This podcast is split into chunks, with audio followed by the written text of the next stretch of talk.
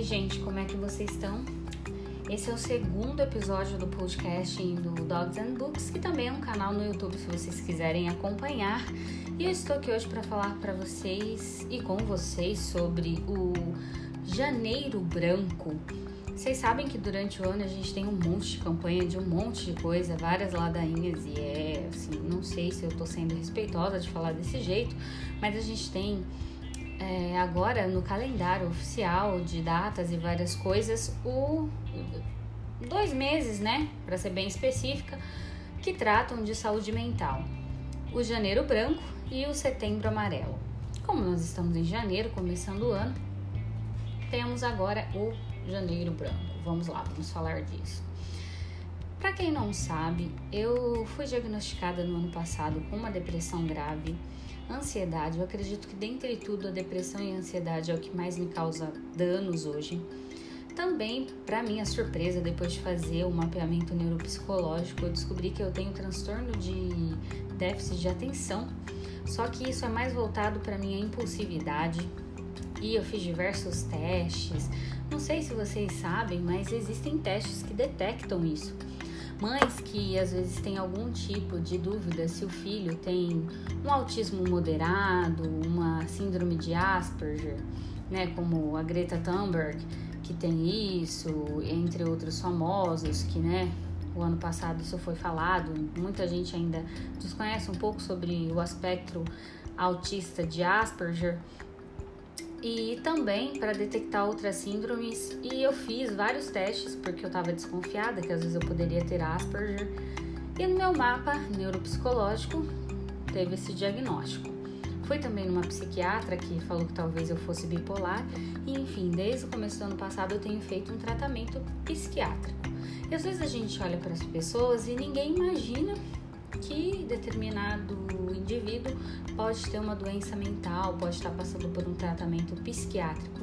Muita gente olhava para mim, até na outra empresa que eu trabalhava, e jamais poderia imaginar que estava passando por isso, mas eu compartilhava isso às vezes nas minhas redes sociais e assim algumas pessoas ficavam sabendo. E isso é muito legal porque isso derruba alguns muros, alguns estigmas, porque quando a gente fala de doença mental, as pessoas sempre vão pensar assim: nossa, mas é camisa de força, é internação. E muitas vezes não é assim. Às vezes as pessoas precisam de alguns tratamentos específicos para levar uma vida normal ou para voltar a estar em sociedade ou para não ter certas fobias, né? Eu mesma sou uma jornalista, como já falei para vocês, sou formada, tenho que lidar com gente. E eu não tenho fobia de pessoas, mas eu gosto muito de ficar na minha casinha, né? Quando acaba o meu horário de expediente, eu prefiro ficar em casa, na minha sossegada, enfim. E se eu preciso sair, isso me gera uma ansiedade muito grande. Às vezes, se alguma coisa não deu certo no meu trabalho, isso me gera uma ansiedade muito grande. Eu sou uma pessoa muito perfeccionista. E o nosso corpo ele somatiza muitos dos sintomas invisíveis. Então, janeiro branco, eu ainda não sei, não pesquisei, vou ser bem sincera para vocês, não pesquisei por que foi instituído como o mês para falar sobre saúde mental, sendo que nós já temos o setembro amarelo, né? O ano passado o Centro de Valorização da Vida falou muito, pautou muito essa questão de diálogo, de você se abrir, de procurar ajuda, de falar realmente seus problemas. Então eu realmente não entendo por que que janeiro branco. Mas veio a calhar. Eu acho que vale muito a pena a gente ler sobre o assunto. É, tem literaturas sobre transtornos mentais.